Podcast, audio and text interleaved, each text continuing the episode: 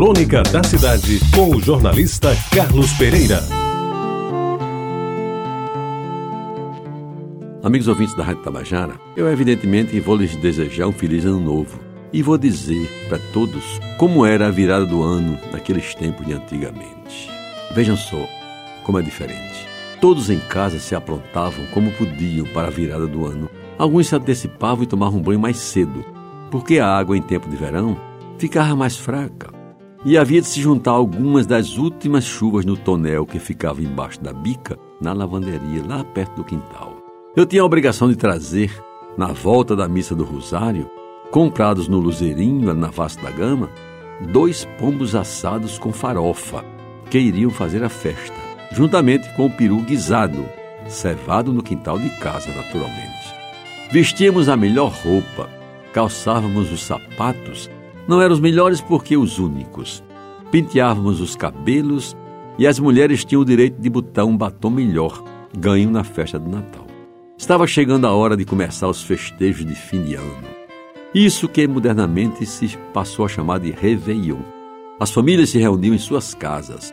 As moças iam ver a Lapinha da Conceição, mas voltavam antes da meia-noite, quando todos estariam juntos para saudar o novo ano, que chegava e que, segundo a minha mãe, era bom que viesse com menos sacrifícios para os pobres.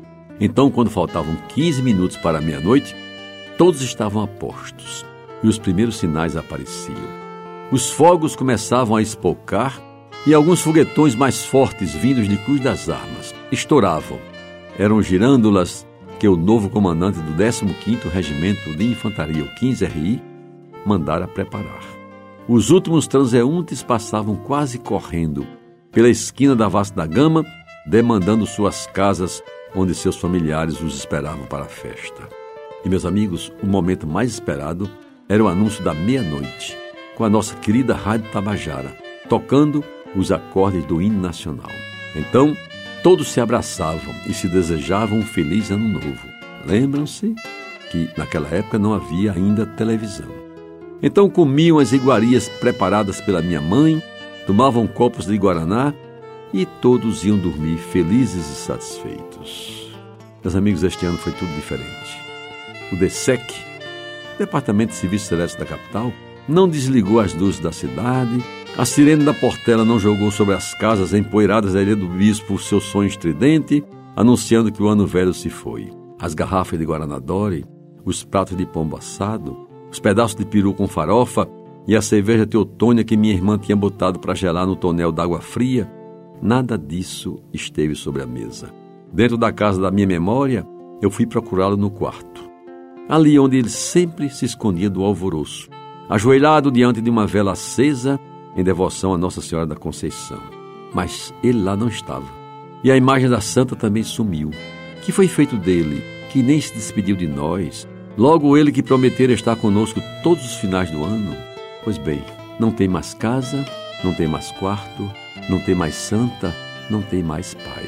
Dele, porém, ficaram para sempre os votos escritos, naquela noite com sua bela caligrafia, na caderneta que consegui resgatar, dentre algumas coisas que nos deixou quando se foi em 1990.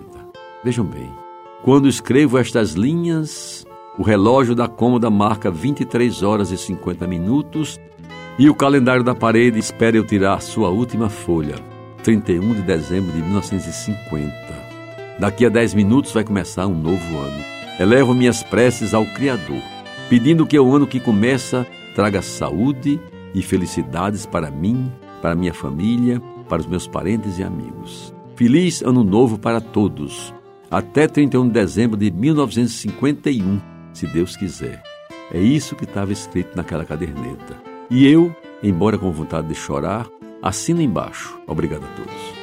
Você ouviu Crônica da Cidade com o jornalista Carlos Pereira.